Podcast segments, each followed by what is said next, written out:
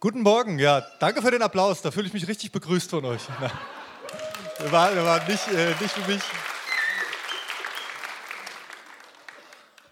Ich weiß, dass er nicht für mich war und das ist auch gut so. Die Kinder haben den verdient, das ist großartig. Wir starten mit einer neuen Reihe, mit einem neuen Thema. Ihr habt es vorhin an der Leinwand schon gelesen. Es geht um Jakobus. Aber eigentlich erst seit Mittwoch. Ich erzähle euch kurz, wie es zu der Themenreihe kam. Wir haben, also, ich habe im letzten Jahr irgendwann, ich glaube, es war so im November, habe ich das Buch der Sprüche gelesen und habe da angefangen, immer so kapitelweise zu lesen. Und gerade die ersten neun Kapitel des Buch der Sprüche haben mich sehr angesprochen, auch weil es um das Thema Weisheit ging. Und ich dachte, wow, da, da steckt was drin, wo mein Eindruck war, das könnte uns gut tun. Und dann hab ich, haben wir das bewegt im Gottesdienstteam und haben gesagt, okay, dann machen wir eine Themenreihe jetzt hier im Februar anfangend zu dem Buch der Sprüche, in dem es um Weisheit geht. Gut geplant, erstmal stehen lassen, weil dann stehen ja auch andere Sachen an, ne? Weihnachten und wir hatten ja vorher noch eine Themenreihe, die äh, irgendwie durchdacht werden muss. Und dann hat äh, Erwin, Erwin Siefkes hier die erste Predigt im neuen Jahr auch zum Thema Weisheit gehalten. Und, und irgendwie war das so eine Bestätigung, dass er, der wusste nichts davon und irgendwie war eine, eine, eine Bestätigung, ja, das, das Thema ist dran. Das, das nehmen wir jetzt nochmal auf und gehen dann noch einen Schritt weiter.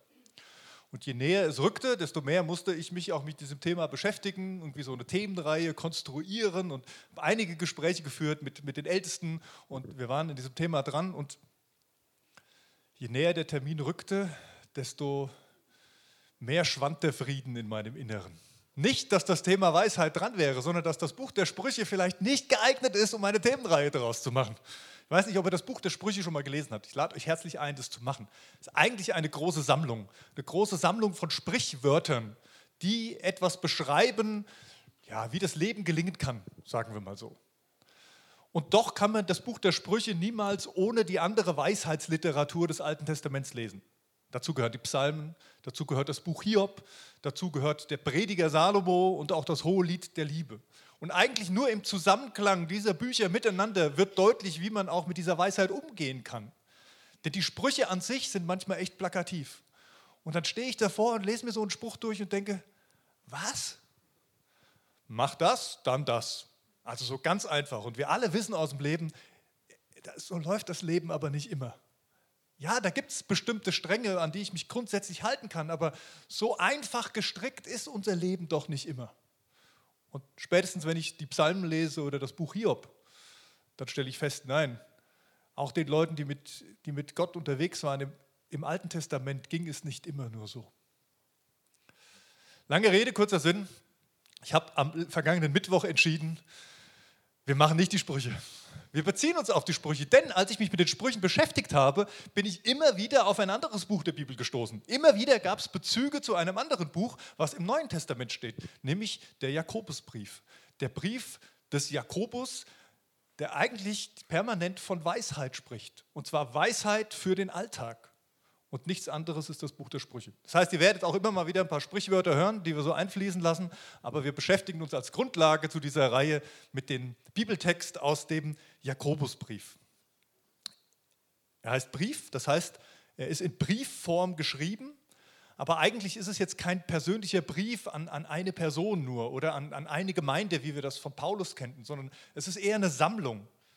Es ist ein Vermächtnis, könnte man auch sagen das Vermächtnis der Weisheit des Jakobus.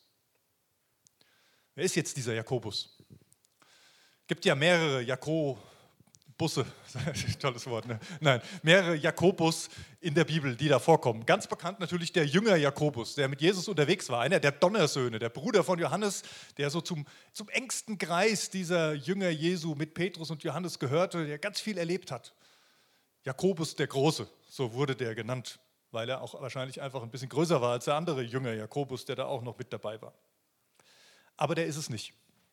Der kann es eigentlich nicht sein, denn dieser Jakobus, der Jünger, der wurde 44 nach Christus ermordet, ist als Märtyrer gestorben. Und wenn man diesen Brief liest und auch liest, was da beschrieben wird oder an wen auch das geschrieben wird, dann macht es keinen Sinn, dass es dieser Jünger Jakobus ist, weil zu dieser Zeit war Gemeinde in Jerusalem von der aus das geschrieben wird, noch gar nicht so konstruiert oder strukturiert, dass er das hätte sein können.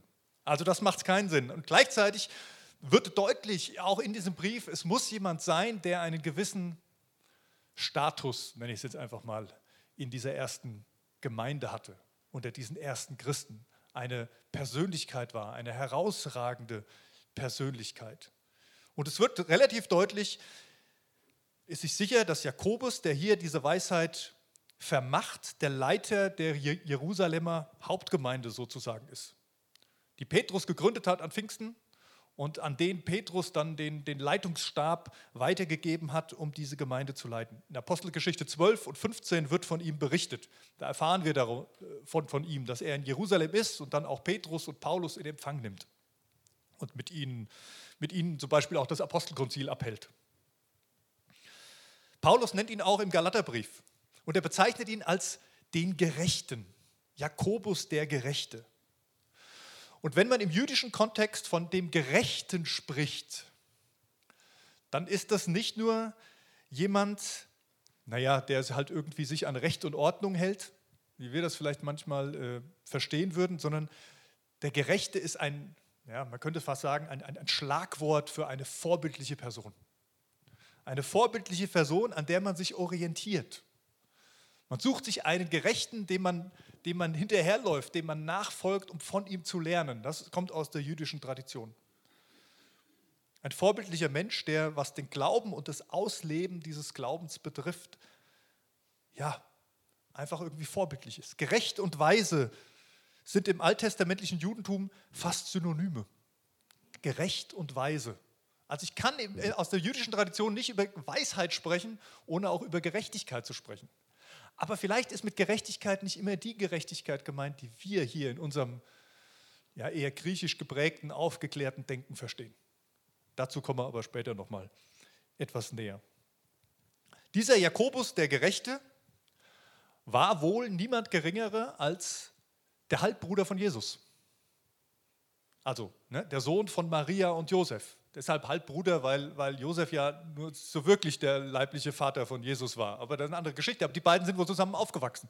Der jüngere Bruder von Jesus Christus, der irgendwie auch immer viel mitbekommen hat von dem, was Jesus tat. Es wird nicht viel beschrieben von ihm in den Evangelien. Der kommt da nicht vor. Man weiß nicht, ob er dabei war, ob er auch mit Jesus unterwegs war oder ob er erst später dazu gekommen ist. Aber es handelt sich wohl bei dem Schreiber des Briefs und diesen Leiter dieser Gemeinde um Jakobus, den Bruder von Jesus. Er stellt das aber nicht raus. Er beginnt nicht diesen Brief mit, und ihr wisst ja, ich bin der Bruder von Jesus. Nein, er fängt diesen Brief an zu schreiben, ich schreibe als ein, ein Diener Gottes, ein Diener Gottes und unseres Herrn Jesus Christus. Dieser Status war ihm viel wichtiger als diese ja, vielleicht leibliche Verwandtschaft zu Jesus. Er leitete die Gemeinde in Jerusalem in schweren Zeiten. Also diese Zeiten der ersten Gemeinde, die waren wirklich mies, möchte man sagen. Es gab Ver Verfolgung. Christen wurden verfolgt und umgebracht. Es gab eine große Hungersnot in Jerusalem. Es gab Armut als Folge dieser Hungersnot. Aber dieser Jakobus war bekannt als Friedensstifter, als ein weiser und mutiger Leiter, der 20 Jahre lang diese Gemeinde leitete, bis er selbst auf dramatische Art und Weise ermordet wurde. Und so hinterlässt er den zwölf Stämmen, die in der Fremde leben, so schreibt er es. Er hinterlässt ihnen eine Botschaft. Also den, den messianischen Juden, den Judenchristen, den Juden, die Jesus als ihren Herrn angenommen hatten und jetzt aufgrund von Verfolgung, aufgrund von äh, Hungersnot und Armut, aber auch aufgrund von Gemeindegründung der anderen Apostel irgendwo im, im weiteren Gebiet zum Glauben gefunden hatten und da jetzt Gemeinde bauten und da unterwegs sind. An die richtet sich das Schreiben in dem Jakobus seine Weisheit weitergibt. Und es ist nicht voll von theologischen Infos. Dieses Buch ist nicht voll von theologischen Informationen und irgendwelche Sachverhalten, so wie wir es vielleicht von, von Paulus eher kennen, der dann manche Themenbereiche da aufdröselt und in Beispielen erklärt. Nein, bei Jakobus geht es eher um die Art und Weise. Er hinterfragt die Art und Weise des Lebens. Wie leben wir denn jetzt wenn das, was zum Beispiel Jesus erzählt hat und das, was Paulus dann in seinen Briefen theologisch ausarbeitet, wenn wir das glauben und das als richtig erachten, was heißt denn das für unser ganz praktisches Leben? Darum geht es bei Jakobus. Und darum geht es uns auch in dieser Reihe, in dieser Themenreihe mit vier Gottesdiensten. Vielleicht erinnert ihr euch noch an vorletzte Woche, da haben wir die erste Themenreihe des Jahres abgeschlossen. Da ging es um die, Mela die Mentalität des Königreichs Gottes. Die Mentalität dieses Königreichs Gottes. Es ging um unser Mindset, könnte man sagen, um unser Selbstverständnis. Vielleicht auch um unser Selbstbild. Es ging darum, was Gedanken mit uns machen. Dass es da vielleicht Lügen in unserem Unterbewusstsein gibt, die immer wieder vorkommen. Es ging um Manipulation und wie wir damit umgehen. Und jetzt gehen wir den nächsten Schritt, einen Schritt weiter. Jetzt geht es um die Frage, wie leben wir das jetzt praktisch? Wenn wir ein verändertes, erneuertes Mindset haben, dann muss es irgendwie praktisch werden und in unseren Alltag hineinkommen. Die Art und Weise. Für Jakobus geht es darum, wahrhaft weise zu werden. Das ist die Frage. Und für ihn bedeutet es, in Übereinstimmung mit dem zu leben, was Jesus Christus als die Zusammenfassung der Torah nennt. Also die Zusammenfassung der Weisungen Gottes aus dem Alten Testament. Und das ist eigentlich ein Satz. Und den kennt ihr, habt ihr bestimmt viele, die ihr schon öfter hier wart, auch schon mal gehört. Liebe Gott von ganzem Herzen, mit ganzer Hingabe, mit ganzem Gemüt und mit all deiner Kraft. Und deinen Nächsten wie dich selbst. Jesus sagt, das ist sozusagen die Zusammenfassung. Das ist das Gesetz und die Propheten. Das ist die Zusammenfassung der Weisungen Gottes aus dem Alten Testament. Liebe Gott, deinen Nächsten, äh, liebe Gott von ganzem Herzen, ganzer Hingabe, Gemüt und all deiner Kraft. Da zitiert Jesus das Alte Testament. Es kommt im fünften Buch Mose vor. kommt das von Gott. Das ist eine Weisung Gottes, dass wir so leben sollen. Und das Zweite, und deinen Nächsten wie dich selbst, ist für Jesus ganz klar zu sagen, und all das andere, was dazugehört und eigentlich was da rauskommt, wenn ich Gott liebe, bedeutet, dass ich das dann auch lebe. Dass das dann sichtbar wird im Miteinander mit den Menschen, mit denen ich unterwegs bin. Jakobus schreibt typisch hebräisch. Also wir, griechisch vom Denken her geprägt, wir machen Abhandlungen. Ja? 1.1, 1.2, 1.3 und so arbeiten wir uns vor. Schön lineares Denken, schön lineares Aufschreiben. Die Hebräer sind anders. Die Hebräer denken und schreiben und, und argumentieren immer kreisförmig. Alter, da kommt ein Thema, das ist hier, und dann kommt ein anderes Thema und wieder ein anderes Thema, und dann fangen wir wieder beim ersten Thema an. Und, dann, und, und so, so denkt der Hebräer, so lebt der Hebräer. Das entdeckt man auch, wenn man in, in Israel unterwegs ist. Das ist eine andere Kultur, als wir die haben. Da kann man jetzt werden, ob man das eine besser oder schlechter findet, sei mal dahingestellt, aber so ist auch die Art und Weise, wie Jakobus seinen Brief schreibt, kreisförmig. In Kapitel 1 eröffnet er, er leitet ein, er fasst die Hauptthemen, die Hauptidee seines Briefes zusammen. Er stellt die einzelnen Themen vor, die dann in den Kapitel 2 bis 5 aufgedröselt werden. Und er bringt erste Schlüsselworte zu diesen Themen. Schlüsselworte, die dann immer wieder vorkommen. Und das ist klasse, diese Schlüsselworte, die helfen einem, diese Kreise wahrzunehmen. Dass er auch in den Kapiteln, bei, bei den Erläuterungen später immer wieder diese Runden dreht. Das ist echt ein kleines Kunstwerk. Schade, dass man das nicht wirklich so in dem, in dem Text lesen kann, wie es geschrieben ist. Ähm, zum einen gehe ich davon aus, dass äh, auch Jakobus das nicht unbedingt in griechischer Form geschrieben hat, sondern es dann eben ins Griechische übersetzt wurde. Aber selbst wenn, dann haben wir ja auch schon Schwierigkeiten, das Griechische zu lesen. Also ich habe es zwar mal gelernt und trotzdem läuft es nicht so flüssig, wie wenn ich unsere Buchstaben lese. Aus diesen Themen, diesen einzelnen Punkten, die Jakobus da aufdröselt, werden wir uns in den nächsten drei Wochen dann immer auch einzelne raussuchen und mal reingucken, was beschreibt er denn da? Was ist für ihn denn die Art und Weise des Lebens, eine weise Art und Weise des Lebens? Und um euch da schon mal ein bisschen Anregung zu geben oder vielleicht auch zu helfen, ein bisschen tiefer reinzusteigen, stelle ich euch jetzt ein paar Bücher vor. Ja, das kleine Werbeblock zwischendrin. Und das Coole ist, diese Bücher könnt ihr am Büchertisch unten erwerben. Also Susanne und Michael haben gut vorbereitet äh, und die Bücher bestellt und besorgt. Da gibt es extra so eine Spalte im Regal, wo da auch steht Bücher zu, zur, zur Themenreihe oder sowas. Und da findet ihr die. Und das Erste, was ich euch vorstellen würde, heißt Weisheit für vielbeschäftigte. Ich glaube, das ist eine Spannung unserer Zeit heute, die wir haben, dass wir viel beschäftigt sind. Und die Frage ist, wie gehen wir damit um? Wie gehen wir weise damit um, dass unser Lebensalltag geprägt ist von Stress und vom äh, Rennen vom einen Termin zum nächsten und von dem Leistungsgedanken, der einfach unsere Gesellschaft ganz stark prägt. Wolfgang Vorländer schreibt dieses Buch ein sehr, wie soll ich sagen, ähm, tiefer spiritueller Mensch, der sich aber auch sehr gut damit auskennt. Also das ist ein Buch, habe ich selber gelesen, kann ich sehr empfehlen, gerade für Leute, die sagen, Mensch, ich will aus diesem Hamsterrad vielleicht mal irgendwie raussteigen. Weisheit für viel Beschäftigte. Ein zweites, ein zweites Buch, was ich auch sehr weise finde, ist geschrieben von Markus Müller. Er war Direktor ähm, vom Krishona International vor einigen Jahren und ähm, er beschäftigt sich ganz viel mit, ja, mit philosophischen Strömungen, möchte man sagen, aber auch mit Entwicklungen, aber auch mit, mit, mit Generationen und mit alten Menschen. Er arbeitet in der Diakonie, ist da stark unterwegs und er hat ein Buch geschrieben, das heißt Die Champions League des Lebens. Und es geht ums Älterwerden. Das Alter fängt bei ihm allerdings schon mit 46 an. Ja? Also insofern, das ist jetzt nicht nur was, wo man sagen so, oh, das ist noch weit weg, sondern also ich kann mich damit jetzt auch schon beschäftigen. Ich finde das sehr interessant, dieses Buch zu lesen. Und es heißt ja immer so schön, ne? die Weisheit des Alters. Mein Gefühl ist jetzt nur ein Gefühl, da könnt ihr, die ja schon ein paar Jahre vor mir seid, mehr dazu sagen als ich. Aber mein Gefühl ist, dass diese Weisheit des Alters auch nicht immer von, nur von ganz alleine kommt, sondern dass es da wir dem nachhelfen können das Alter als etwas wahrzunehmen, was, was gut ist und nicht nur was Einschränkungen und Grenzen mit sich bringt. Deswegen lege ich euch dieses Buch ganz sehr ans Herz, sagen auch, auch Jüngere schon. Die Champions League des Lebens, die liegt noch vor uns. Also schaut da mal rein, gibt es auch am Büchertisch.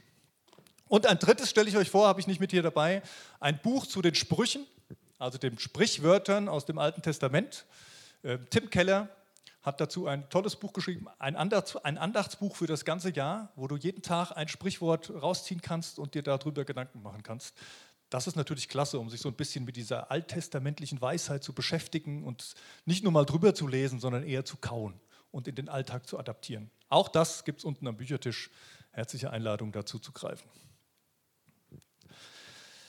So, die Werbung ist rum. Jetzt machen wir weiter. Für Jakobus gibt es zwei Quellen für seine Weisheit. Zwei Quellen, die auch immer wieder in seinem Brief vorkommen. Das eine ist das Buch der Sprüche, habt ihr euch vielleicht schon gedacht. Also er kommt immer wieder zurück auf die Weisheit, die Salomo zusammengefasst hat. Ja, nicht Salomo hat alle Sprüche geschrieben, aber er hat die irgendwie vieles davon gesagt und geschrieben und den Anfang, also ein bisschen kompliziert. In jedem Fall, diese ersten neun Kapitel der Sprüche, die verarbeitet Jakobus ganz stark in seinem Brief. Und er stellt da eine jüdische Perspektive vor, die schon anders ist als griechische Philosophie. Ja, also die Liebe zur Weisheit ist ja Philosophie, aber die griechische Philosophie tickt ein bisschen anders als die jüdische Weisheit. Und das Zweite, was ihn stark beeinflusst, die zweite Quelle, ist die Bergpredigt. Also diese Sammlung dieser Schwerpunktthemen von Jesus, die vor allen Dingen im Matthäusevangelium, Kapitel 5 bis 7 beschrieben steht, diese, ganzen, diese, diese Weisheit, die Jesus da rüberbringt, das ist auch absolut die Quelle, aus der Jakobus seinen Brief nährt und schreibt. Und jetzt fangen wir endlich an und gucken da mal rein. Ich habe euch einen Bibeltext mitgebracht, Jakobus 3. Wir fangen nicht bei 1 an. Wie ich habe gesagt, das erste Kapitel ist so eine Einführung. Wir schalten da gleich mal hin, sondern wir suchen uns mal grobe Themen raus. Und heute geht es allgemein um diese Art, was ist denn diese Weisheit, von der er spricht. Kapitel 3, die Verse 13 bis 18. Und ich lese sie euch vor. Hält sich jemand unter euch für weise und verständig, dann soll er zeigen, dass er das auch tatsächlich ist, indem er ein vorbildliches Leben führt und Dinge tut, die von Weisheit und Bescheidenheit zeugen. Wenn aber euer Herz bitter ist vor Eifersucht und wenn ihr selbstsüchtige Ziele verfolgt, dann prahlt nicht mit eurer Weisheit Ihr würdet damit lügen und euch gegen die Wahrheit stellen. Eine solche Weisheit kommt nicht von oben, sondern spiegelt das Denken dieser Welt wider und ist ganz auf das Irdische ausgerichtet. Sie ist dämonischen Ursprungs. Denn wo Eifersucht und Selbstsucht herrschen, da herrscht auch Unfrieden und das Böse kann sich ungehindert ausbreiten. Die Weisheit entgegen, die von oben kommt, ist in erster Linie rein und heilig dann aber auch friedfertig, freundlich und bereit, sich etwas sagen zu lassen. Sie ist voll Erbarmen und bringt eine, eine Fülle von Gutem hervor. Sie ist unparteiisch und frei von jeder Heuchelei. Die Früchte, die vor Gott bestehen können, wachsen dort, wo Friedensstifter eine Saat des Friedens säen.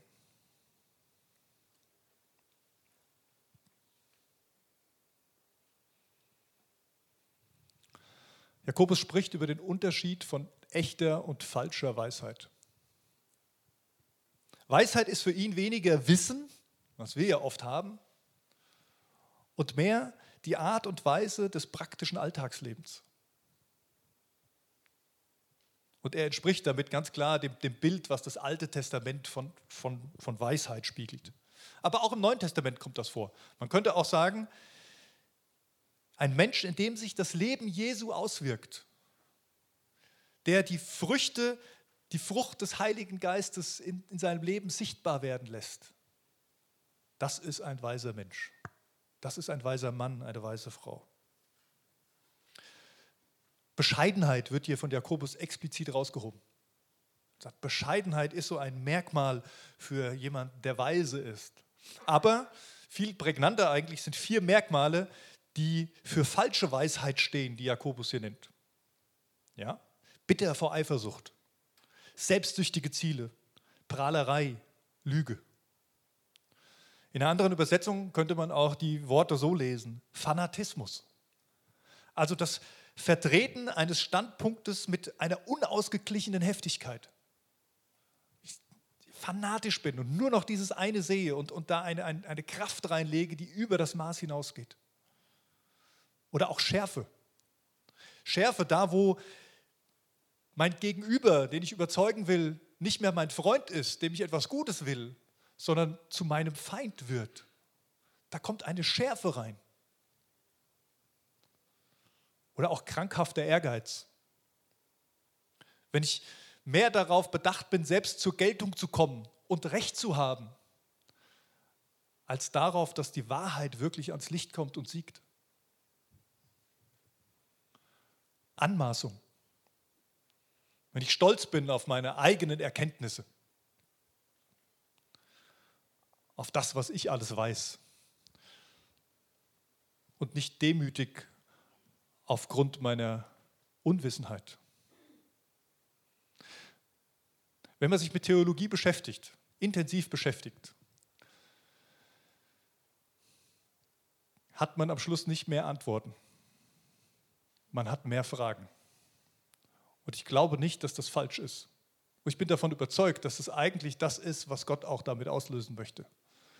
Er will gar nicht, dass wir alles wissen und alle Antworten haben und dann immer Recht haben sondern er möchte, dass wir Fragen haben und uns an ihn wenden und aus diesem Gespräch mit ihm dann leben und anfangen zu leben. Die Triebfeder der Weisheit ist für Jakobus die Liebe zu Gott und zum Nächsten. Und nicht ich und meine Position und mein Wissen und meine Erkenntnis. Und so kommen wir zu dieser Frage, wo kommt denn die Weisheit her? würdet jetzt wahrscheinlich alle schon die richtige Antwort finden. Es kam in dem Text ja auch schon vor, wo die Weisheit herkommt. Klar, sie kommt von oben, so sagt es Jakobus. Die Weisheit, die von oben kommt. Und oben ist bei ihm nicht hier die Regenwolken, wo irgendwas runterregnet, sondern das ist für ihn ein, ein Zeichen für Gott. So spannend, ne, dass wir das irgendwie so eingeprägt haben. Ich muss mit, mit mein, mein, mein Sohn, fünf Jahre alt, wir haben irgendwie über der oben den Himmel gesprochen und dann ist das so irgendwie, Gott ist da oben. Und, und die Verstorbenen, sein Opa zum Beispiel, der ist dann auch da oben. Der ist dann irgendwo. Aber wie atmet der denn da oben? Weil er hat ja gelernt, da oben gibt es keinen Sauerstoff. Da muss man ja irgendwie so eine Sauerstoffflasche dabei haben. Das war dann unklar. Wie funktioniert das? Und dann habe ich ihm versucht klarzumachen, ja, wir sagen da oben und wir sagen Himmel, aber wahrscheinlich ist es nicht da oben, sondern eine ganz andere Dimension die wir gar nicht so leicht beschreiben können mit, mit unserem Verstand und unserem Denken. Die Weisheit kommt von oben. Jakobus 1, Vers 5 habe ich euch mitgebracht. Also erstes Kapitel, wo Jakobus das Thema aufgreift. Wenn es aber einem von euch an Weisheit fehlt, bitte er Gott darum, und sie wird ihm gegeben werden. Denn Gott gibt allen gern und macht dem, der ihn bittet, keine Vorhaltung. Die Weisheit kommt von oben und sie fällt nicht einfach so irgendwo runter, wo Gott gerade mal das Gefühl hat, ja, da lasse ich mal ein bisschen Weisheit fallen und, und oder hier und der kriegt mal nichts, sondern der, der darum bittet, der erlangt Weisheit. Der große weise König Salomo, wie kam er zu seiner Weisheit? Gott hat es ihm ermöglicht, darum zu bitten. Also er hat ihm einen Wunsch gegeben, ja, wie so eine Fee, könnte man fast sagen. Und er darfst dir was wünschen. Und Salomo wünscht sich Weisheit und er erlangt sie. Weisheit kommt von Gott. Und zwar dann, wenn wir darum bitten. In Vers 17 heißt es in der Luther-Übersetzung, alle gute Gabe kommt von oben herab, vom Vater des Lichts. Alle gute Gabe kommt von oben herab, vom Vater des Lichts. Und mit dieser Aussage ist Jakobus dann wieder voll im Einklang mit dem Buch der Sprüche und der Weisheit, die von da kommt. Sprüche 9, Vers 10 zum Beispiel.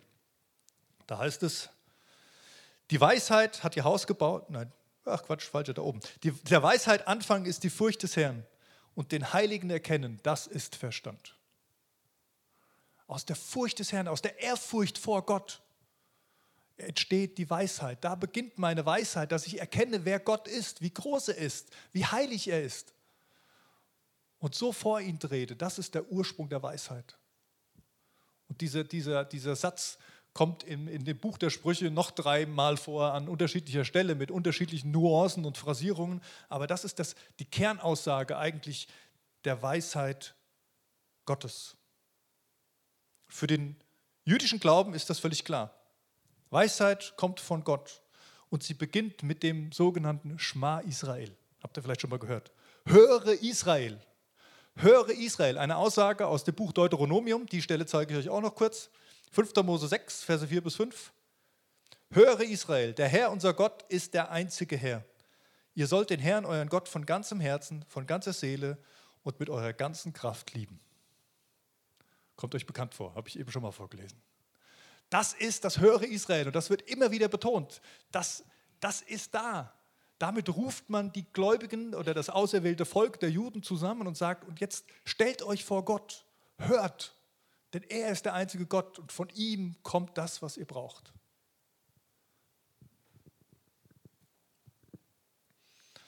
Weisheit entsteht in der Gegenwart Gottes. Weisheit entsteht da, wo ich mir bewusst Zeit nehme, den Alltag und meine Gedanken vielleicht mal ruhen zu lassen und sage, Gott, hier bin ich, hier stehe ich. Schenk du mir das, was du für mich hast. Ich habe gesagt, dass wir in der Vorbereitung mit den Ältesten gesprochen haben. Ich habe mit Beate zusammengesessen und wir haben über, über Weisheit äh, gesprochen und vielleicht auch ein bisschen philosophiert und überlegt, wie, wie könnte das in den Alltag werden. Und Beate hatte so ein wunderbares Bild. Ein wunderbares Bild von einem Wasserfall. In der Wüste Engedi war dieses Bild, was sie hatte, da war sie schon und da gibt es in dieser Wüste eben diesen einen Wasserfall, der da in der Wüste einfach ist und entspringt und, und von oben runter fließt. Ein, ein, ich war selber noch nicht da, aber ich wünsche es mir, das mal angucken zu können irgendwann. Ein sehr schönes Bild. Und sie sagte, und für mich ist Weisheit sowas wie dieser Wasserfall. Egal von welcher Seite ich komme, ist egal, ob ich, ob, ob ich von, von links oder von rechts komme, ich komme in diesen Wasserfall rein und da kommt die Weisheit von oben. Und ich stelle mich in, in diese Gegenwart Gottes hinein, der von oben etwas ausschüttet sozusagen. Und darin entsteht Weisheit. Darin verändert sich mein Blick für die Wege, die ich danach wieder gehe. Ich gebe Gott die Möglichkeit, meine Perspektive zu verändern. Unser Blick ist oft eng oder verklärt, vielleicht getrübt oder fest. Und ich kenne das von mir selber. Wenn so eine Woche läuft, wie sie läuft, und ein bisschen was noch dazu kommt, ja, sind die Kinder krank und man muss gucken, wie komme ich mit meinen Terminen klar und man rennt von einer Station zur nächsten, da wird der Blick auch schon mal eng. Da musst du auch fokussiert sein, weil das, sonst klappt es ja überhaupt nicht. Aus rein menschlicher Sicht kriege ich es ja auch gar nicht anders hin. Aber schaffe ich es trotzdem, Gott die Möglichkeit zu geben, meinen Blick zu weiten, mir eine neue Perspektive zu schenken. In dieser Mühle, in der ich gerade drin bin. Jakobus schreibt in den Versen 15 und 16, die wir vorhin gelesen haben, wenn sie nicht von oben kommt, die Weisheit, dann ist sie auf das Irdische ausgerichtet. Dann ist sie menschlich, auf das Irdische ausgerichtet und dämonischen Ursprungs, so schreibt er. Krass, oder? Wir neigen dazu, jetzt vielleicht hier wieder in praktisch und theoretisch zu unterscheiden. Oder so eine verklärte, vergeistlichte Welt zu haben. Sagen, oh ja, hier ist meine, hier ist meine äh, sakrale, heilige Welt, da richte ich mich auf Gott aus, da bin ich im Gottesdienst und da kommt die Weisheit. Und da ist dann die säkulare Welt, das normale Alltagsleben, in dem ich dann wieder unterwegs bin. Und äh, da ist dann keine Weisheit. Das ist nicht das Bild, was Jakobus hier schreiben will. Also versteht das nicht falsch. Irdisch und menschlich ist aus seinem jüdischen Denken nicht etwas Böses, was ich versuchen muss rauszuhalten. Ganz im Gegenteil. Der jüdische Glaube ist wie kein anderer geerdet und, und findet sich in dem alltäglichen, praktischen Leben, in dem Alltagsleben wieder. Ich glaube eher, was er hier sagen will, ist, es geht um die Maßstäbe. Es geht um deinen Horizont. Es geht um diese irdischen Maßstäbe, die irdischen Gedanken, die irdischen Ziele. Und da sind wir wieder bei der letzten Themenreihe, bei der Mentalität des Königreichs Gottes. Die Lügen, das Misstrauen gegen Gott, die selbstsüchtigen Ziele, der Wunsch, die Kontrolle zu haben, andere vielleicht auch unbewusst zu manipulieren, triebgesteuert, könnte man auch sagen. Das ist das, was Jakobus hier angreift und sage, wenn, wenn das aus uns herauskommt, weil wir das Bedürfnis haben, dann ist da eine Gefahr. Und dann ist es nicht von oben. Und dämonischen Ursprungs, ich glaube nicht, weil da jemand besessen ist, sondern er hat etwas erkannt, nämlich der Teufel ist der Vater der Lüge. Der Teufel ist der Durcheinanderbringer. Und der lacht sich ins Fäustchen der freut sich, für den gibt es nichts Besseres, als dass wir beschäftigt sind mit diesen, mit diesen Dingen, ich nenne sie jetzt einfach mal Friendly Fire, also Beschuss aus den eigenen Reihen. Wenn wir Unruhe haben im Miteinander, weil wir irgendein so Thema haben, worüber wir uns als Christen zerstreiten, weil wir unterschiedliche Meinungen haben und uns aus dem Weg gehen. Wenn wir aufeinander neidisch und eifersüchtig sind. Wenn wir das Gefühl haben, wir kommen zu kurz, in dieser Gemeinschaft. Dann lacht er sich ins Fäustchen und sagt, genau das will ich haben. Das ist kein Vorwurf. Wir alle stecken in diesen Dingen drin. Wir alle haben damit zu tun. Aber Jakobus sagt, das ist nicht die Weisheit von Gott. Wenn du das in dir spürst, dann hast du vielleicht Grund dazu, dich auszustrecken nach Gott und zu sagen, Herr, schenk mir deine Weisheit. Was macht also jetzt die Weisheit von oben aus? Kommen wir langsam mal zum Punkt. Sprüche 9, Vers 1. Lese ich euch vor. Die Weisheit hat ihr Haus gebaut und ihre sieben Säulen errichtet. So kommt es in den Sprüchen vor. Und aus diesem Vers ausgehend spricht man auch überall in der, in der jüdischen Weisheitsliteratur von den sieben Säulen der Weisheit. Die sieben Säulen der Weisheit. Sieben ist eine besondere Zahl. Sieben steht für Vollkommenheit. Sieben steht für Ganzheitlichkeit, für Integrität. Ich kann jetzt überlegen, was es bedeutet, dass Gott an sieben Tagen die Welt erschaffen hat. Eigentlich an sechs und den siebten zur Ruhe genommen hat. Ne? Das ist der siebte Tag übrigens, der Tag des Herrn. Und da wird es vollkommen, da wird es ganz, da wird es integer. Vollkommen ist ein Wort im griechischen Teleos und im hebräischen Tamim.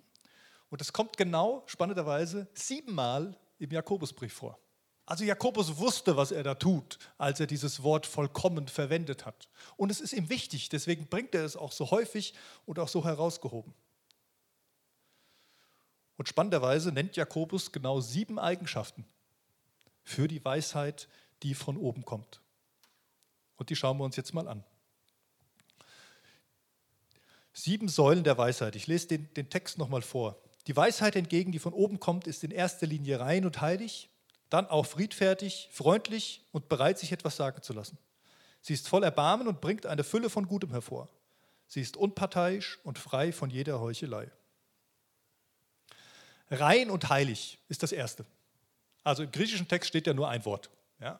Rein und heilig ist einfach, um verstehen, was dahinter steht, aber eigentlich steht da nur rein. Lauter übersetzen die älteren Übersetzungen. Es bedeutet so viel wie, da ist jemand so rein, dass er sich den Göttern nähern kann, dass er in eine Beziehung mit Gott treten kann. Da gibt es eine ungetrübte Verbindung zu Gott, die ist möglich. Wer von euch ist das?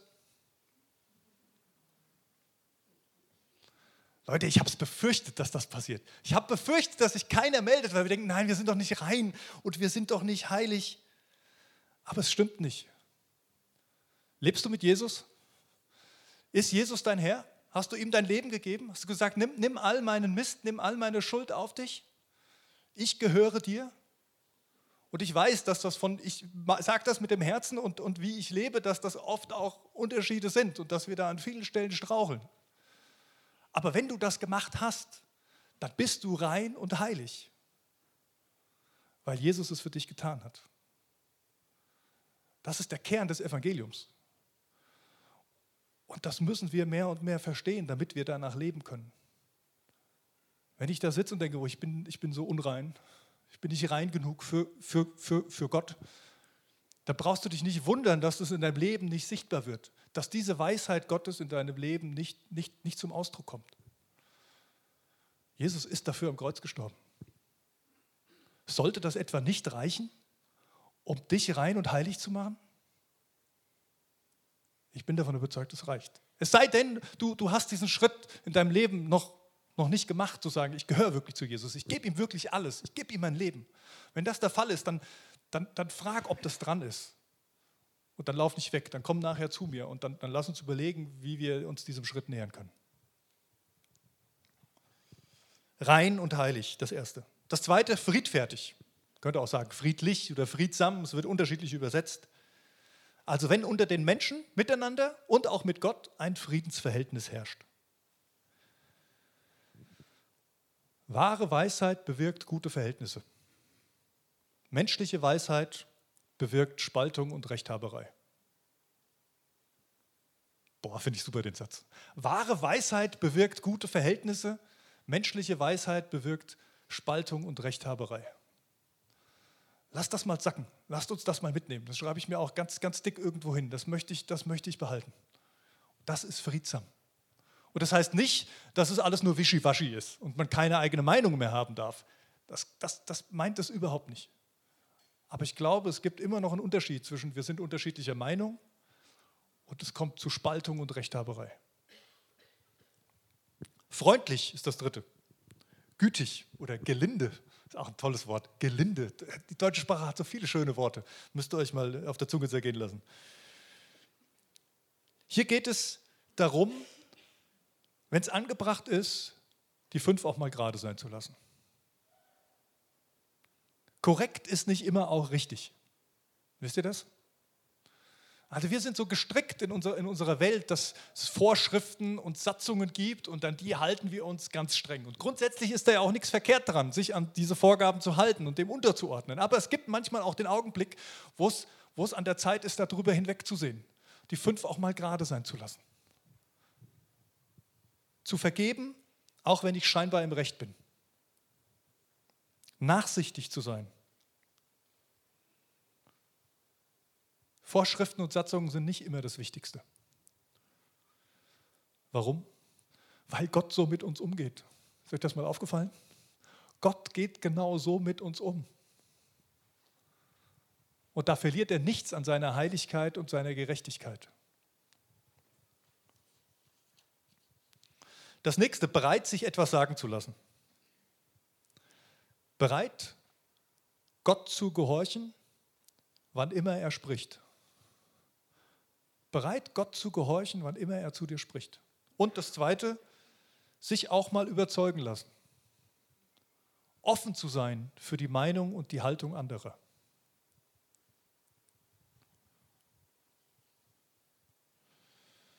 Das Fünfte, voll Erbarmen und bringt die Fülle von Gutem hervor. Das sind doch zwei. Nein, das sind nicht zwei. Der Text, der griechische Text macht deutlich, das ist ein, ein Ding, was da beschrieben wird. Das gehört zusammen diese, dieser Absatz. Voll Barmherzigkeit und guter Früchte. Barmherzigkeit bringt gute Früchte hervor. Barmherzigkeit ist dann gute Barmherzigkeit, wenn sie auch Früchte hervorbringt. Das haben wir in Jesus Christus so erlebt, oder? Die Barmherzigkeit Gottes, die in Christus sichtbar wird, bringt bei uns gute Früchte hervor. Daraus erwächst etwas bei uns. Vielleicht ist Barmherzigkeit, die keine guten Früchte hervorbringt, auch keine echte Barmherzigkeit. Weil Barmherzigkeit eben, eben nicht nur eine Gemütshaltung ist. Ja, so nach dem Motto, ja, komm, ist gut, schwamm drüber. Sondern Barmherzigkeit sieht den anderen und möchte gute Frucht im anderen hervorbringen. Möchte einen Samen von guter Frucht sehen. Sie wirkt sich in Taten aus. Sie ist nicht einfach nur ein Gedanke oder ein Gefühl. Das sechste, unparteiisch oder auch vorurteilslos. Offen. Offen und ohne Angst. Weder davor, selber eines Fehlers überführt zu werden. Fehler passieren. Wir alle machen Fehler. Und Fehler sind okay. Problem wird es meistens dann, wenn ich nicht bereit bin, mir Fehler einzugestehen und vor anderen auch Fehler zuzugestehen. Und offen und ohne Angst auch davor, auch mal gegen den Strom zu schwimmen. Auch mal für seine Haltung einzustehen, in guter Art und Weise, selbst wenn der Druck von außen groß wird.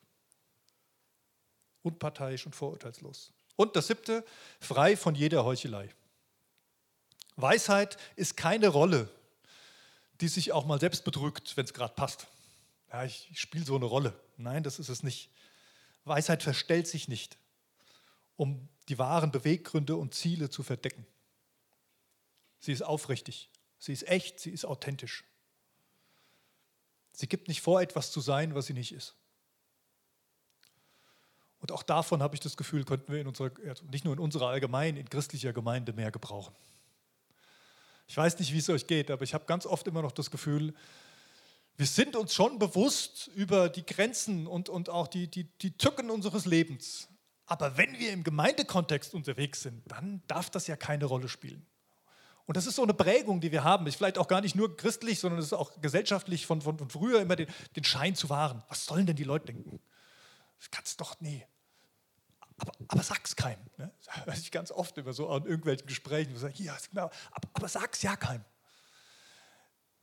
Das ist nicht weise. Und das brauchen wir auch nicht. Eigentlich haben wir das überhaupt nicht nötig. Wir sind heilig und rein durch Jesus Christus. Vielleicht ist es aber auch die Angst. Die Angst davor, dass alle anderen unweise reagieren würden, wenn sie das mitkriegen würden. Und so schließt sich dieser Kreis. Vielleicht ist euch bei diesen sieben Säulen, bei diesen sieben Punkten was aufgefallen. Sie drehen sich alle um Beziehung. Sie drehen sich alle um Beziehung. Es geht um das Miteinander bei diesen sieben Säulen der Weisheit. Gott lieben.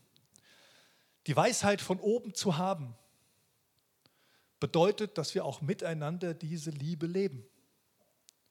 Und die zeigt sich genau, diese Liebe zu leben, den Nächsten zu lieben, zeigt sich in diesen Punkten, die wir eben aufgeführt haben und genannt haben.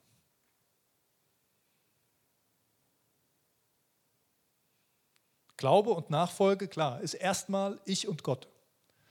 Ja, diese persönliche Verbindung zu Gott, diese persönliche Beziehung, die brauchst du. Das ist überhaupt gar keine Frage. Aber es bleibt da nicht stehen. Wenn du diese persönliche Beziehung zu Gott hast, wenn du dich darauf einlässt, dann geht es immer auch um das Miteinander mit anderen. Darum sagt Jakobus im Kapitel 2 dieses Briefes zum Beispiel auch, wenn dein Glaube nicht praktisch sichtbar wird, dann stimmt was nicht mit ihm.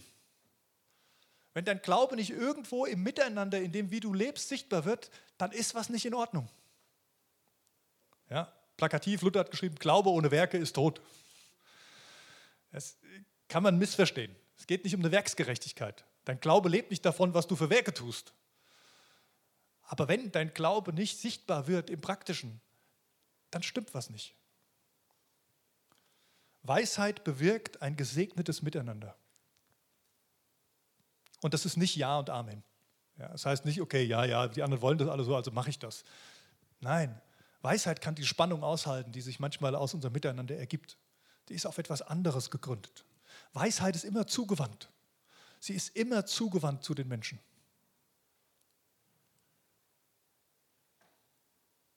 Und das bedeutet eigentlich auch, du kannst nicht einfach nur für dich Christ sein. Wir leben in der Zeit großen Individualismus. Das mache ich so, wie es für mich passt. Und an vielen Dingen ist das auch gut und auch gerechtfertigt und, und auch kein Problem.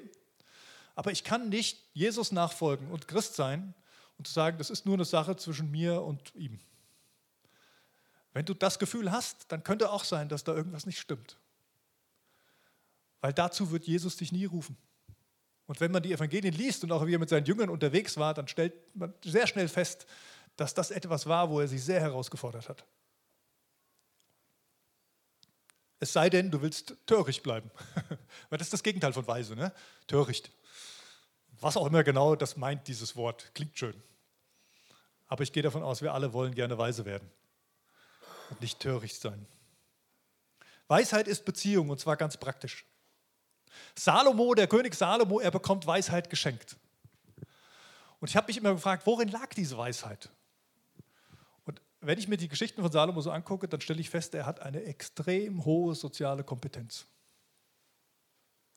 Tausend Frauen, ja, 300 Haupt- und 700 Nebenfrauen. Da brauchst du soziale Kompetenz für. Ich bin ja schon mit einer überfordert. Und das liegt nicht an meiner Frau. Und da waren ja jetzt nicht nur so welche dabei, die er irgendwie klein gehalten hat. Aber die Königin von Saba zum Beispiel war da dabei. Also Persönlichkeiten, nicht nur irgendwelche, ja, ja, ja, König, wir machen alles, sondern Menschen, Personen auf Augenhöhe. Und auch in den, in den Sprüchen und in den, den, Geschichten von Salomo kommt es raus, der, der Mann, der hatte eine Gabe, mit anderen umzugehen. Sonst wäre es nicht möglich gewesen. Ich glaube, dass Weisheit ganz stark etwas damit zu tun hat, Beziehungen leben zu können, beziehungsfähig zu sein. Und es geht, glaube ich, dabei viel weniger um das Transzendente, was wir aus unserer christlichen Tradition oft haben, so ein abgehobenes Leben, irgendwo in der geistlichen Welt unterwegs zu sein. Und da ist dann die Weisheit. Ja, da, da kommt Weisheit her. Ich brauche diese Zeiten, um anzudocken bei Gott. Aber die bleibt nicht da, sondern sie kommt ins irdische Leben. Sie ist geerdet.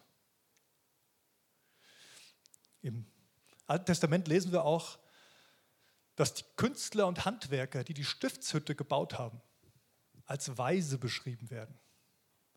Die Weisheit zeichnete sich dadurch aus, dass sie Fertigkeiten hatten, die sie ins alltägliche Leben umsetzen konnten, dass sie Schönheit produzieren konnten, in einer Art und Weise, wie es andere nicht konnten. Ich lese euch noch Vers 18 vor, der letzte Vers des Abschnittes, den schauen wir uns nochmal an. Und für die, die Frieden stiften, sät Gott die Frucht, die man dann ernten kann. Gerechtigkeit. Für die, die Frieden stiften, sät Gott die Frucht, die man ernten kann, nämlich Gerechtigkeit. Jetzt komme ich nochmal zu diesem Punkt, dass Gerechtigkeit und Weisheit zusammengehören. Dabei ist Gerechtigkeit im jüdischen Denken anders, als wir sie oft sehen. Jesus spricht darüber in der Bergpredigt, Matthäus 5, Vers 9 und 10. Glücklich sind die, die sich um Frieden bemühen, denn sie werden Kinder Gottes genannt werden. Glücklich sind die, die verfolgt werden, weil sie in Gottes Gerechtigkeit leben, denn das Himmelreich wird ihnen gehören. Die Seligpreisung kommt Frieden und die Gerechtigkeit vor. Und jetzt lese ich euch einen kurzen Abschnitt vor aus einem Buch von Anatoly Ushomirski. Ich habe schon ein paar Mal von ihm gesprochen, hat mich sehr beeindruckt. Der ukrainische Jude, der diese jüdischen Wurzeln wieder neu entdeckt hat und, und da ganz stark drin lebt und auch jetzt in Deutschland lebt seit vielen Jahren und versucht deutlich zu machen, dass das jüdische Denken manchmal anders ist. Er hat ein Buch geschrieben, das heißt Die Bergpredigt aus jüdischer Sicht. Total spannend, kann ich nur empfehlen. Und ich lese euch mal so einen kleinen Abschnitt zum Thema Gerechtigkeit vor. Ein wichtiges Wort in, den, in der vierten Seligpreisung ist Gerechtigkeit, auf Hebräisch Zedaka. Wir haben oft eine falsche Vorstellung davon, was Gerechtigkeit im biblischen Sinne ist, weil wir nicht im hebräischen Kontext leben und denken. Einer der Kirchenväter, Tertullian, interpretierte Gerechtigkeit vom römischen Recht her. Er war Rechtsanwalt. Luther folgte ihm in dieser Auslegung. Nach dem Reformator ist Gerechtigkeit, wenn jeder bekommt, was er verdient hat. Ihm fehlten sowohl die jüdische Logik als auch die rabbinischen Auslegungsmethoden, um Gerechtigkeit wirklich zu verstehen. Gerechtigkeit ist im Judentum kein philosophischer oder juristischer Begriff und er hat auch nichts mit Mystik zu tun. Gerechtigkeit, Zedaka, im jüdischen Sinne hat zwei Bedeutungen. Erstens, die Gerechtigkeit Gottes lässt sich am besten mit Bundestreue gleichsetzen. Wenn Gott treu zu seinem Bund steht, dann ist er gerecht. Und zweitens, Zedaka in Bezug auf Menschen ist eine Tat. Wenn Gott in seiner Bundestreue sein Wort hält, dann ist es mein Part, die Werke der Gerechtigkeit in dieser Welt zu tun. Und jetzt ein letzter Satz, den könnt ihr auch mitlesen. Gerechtigkeit lässt sich nicht einfach aus dem Gesetz ablesen, sondern ist eine Frage der Beziehung.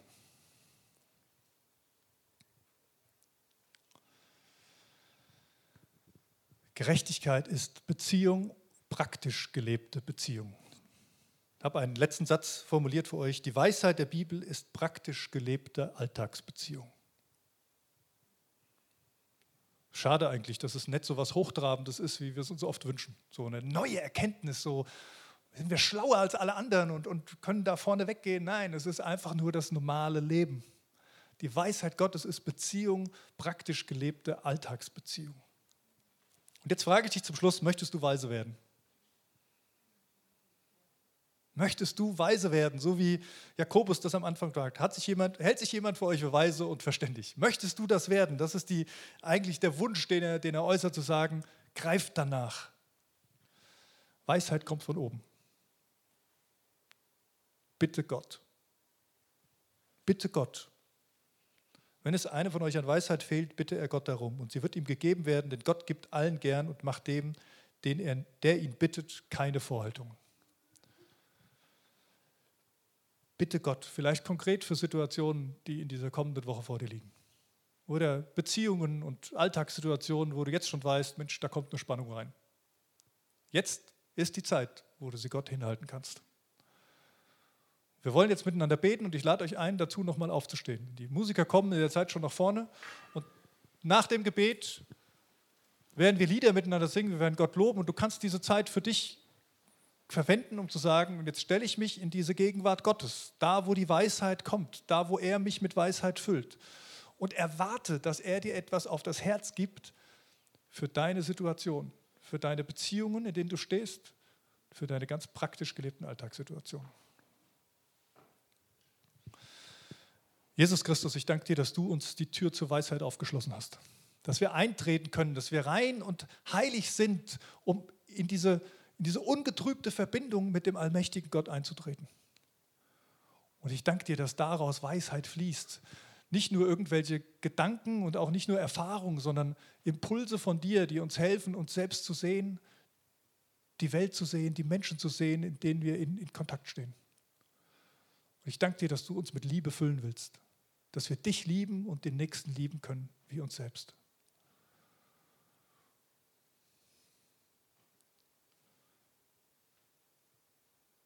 Und ich bete darum, dass wir weise werden. Und so wie wir vorhin die Sorge abgelegt haben für den Krieg und, und die schlimme Situation in dem Erdbebengebiet, so legen wir jetzt auch all das ab, was uns, was uns, was uns trennt von dir. Und wenn du magst, darfst du gerne deine Hand dazu ausstrecken und nach, nach, nach unten halten, dass du es wirklich loslässt. Das, was du noch festhalten willst, das, was du kontrollieren willst. Den Stress, wo du in der Mühle drin bist. Lass es bei Gott, bei ihm ist es gut aufgehoben. Er ist davon nicht überfordert. Herr, und ich danke dir, dass du uns nicht mit leeren Händen stehen lässt, sondern dass du uns füllst mit deiner Weisheit. Du darfst deine Hände gerne nach oben drehen. Der allmächtige Gott, er weiß, was du brauchst. Er füllt dich neu.